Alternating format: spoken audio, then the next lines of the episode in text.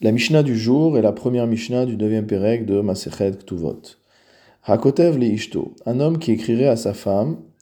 On parle ici d'une Arusa, c'est-à-dire d'une femme qui n'a passé que la première étape du mariage. Elle a reçu les Kiddushin de son mari, mais ils ne sont pas encore complètement mariés. Si jamais le mari écrit donc à sa femme, Din udvarim enli benirsair. Motamo, je n'ai rien à faire de tes biens. Hareze perot bechayeha. Dans ce cas-là, il pourra manger des fruits de ses biens du vivant de sa femme, veim meta, et si jamais elle décède, yorsha, il héritera d'elle.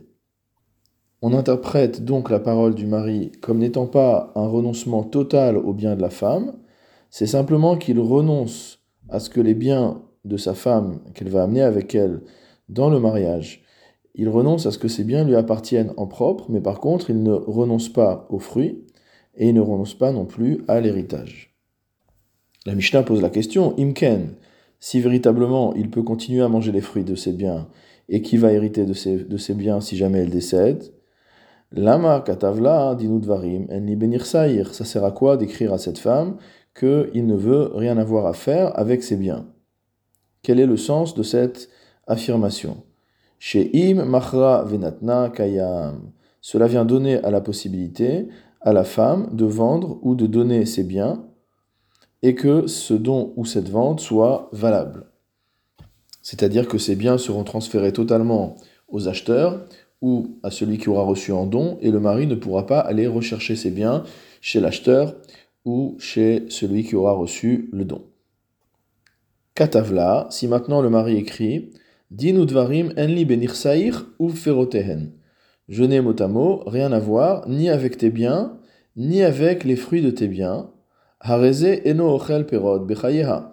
Du fait qu'il a inclus les fruits, alors effectivement, il ne pourra pas manger des fruits des biens de son épouse de son vivant. Mais par contre, ve'imeta yorsha, si elle en vient à décéder, il héritera des biens de son épouse. En effet, il n'a pas renoncé de manière explicite à l'héritage. Rabbi Uda Omer, Leola mochel pere perot, achirtov dinudvarim enli benirsair, ou ferotehen, ou pere perotehen adolam.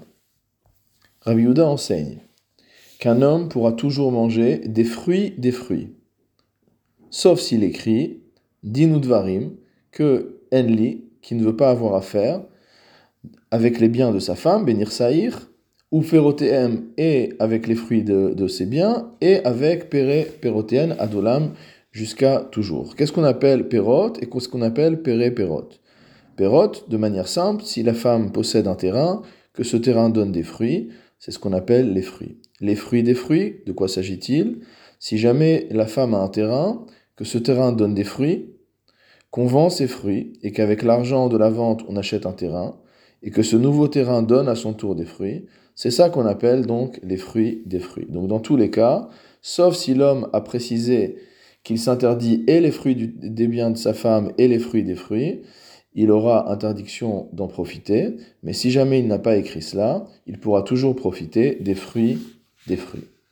Katavla, si maintenant il lui a écrit, Din udvarim enli benir sair, uv perotehen, uv pere perotehen, ou bemoter il a écrit une formule encore plus extrême. Il lui dit Je renonce aussi bien à tes possessions, nirsaïr, tes biens, ou perotehen, à leurs fruits, ou pere perotehen, et aux fruits de leurs fruits, bechayair, de ton vivant, moter, mais également après ta mort. Dans ce cas-là, perot bechayeha, il ne peut pas manger des fruits des terrains de son épouse de son vivant, ve'imeta, et si elle meurt, Ena Eno il ne pourra pas non plus hériter d'elle, puisqu'il a dit qu'il ne profiterait ni de son vivant, ni de sa mort.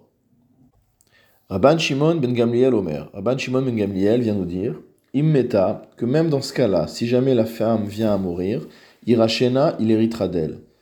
Mais pourtant, il a dit explicitement qu'il ne voulait profiter ni de son vivant, ni après sa mort. Pourquoi donc cette condition qu'il a posée n'est pas valable, alma car il a posé une condition à l'encontre de ce qui est prescrit par la Torah.